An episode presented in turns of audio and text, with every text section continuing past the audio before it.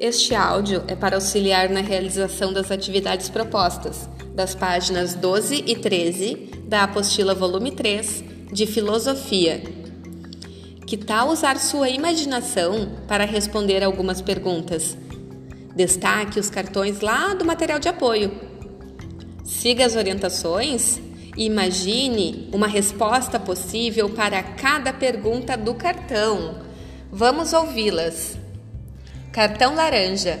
O que aconteceria se a sua casa fosse toda feita de chocolate? Cartão verde. O que aconteceria se os animais falassem como as pessoas? Cartão azul. O que aconteceria se não existissem escolas? Cartão amarelo. O que aconteceria se você não existisse? Agora, escolha um dos cartões usados nesta atividade e cole no espaço indicado, logo aqui embaixo.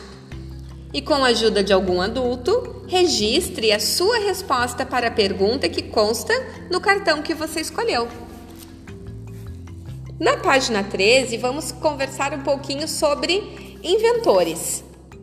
Quem usa a imaginação para inventar coisas novas e úteis é chamado de inventor. E quem usa a imaginação para criar obras de arte é chamado de artista. O inventor brasileiro Alberto Santos Dumont, nascido em Minas Gerais, viveu há mais de 100 anos ele criou balões e aviões, como o 14 bis que está representado na imagem. Você sabia que o 14 bis foi o primeiro avião da história a levantar voo por si mesmo?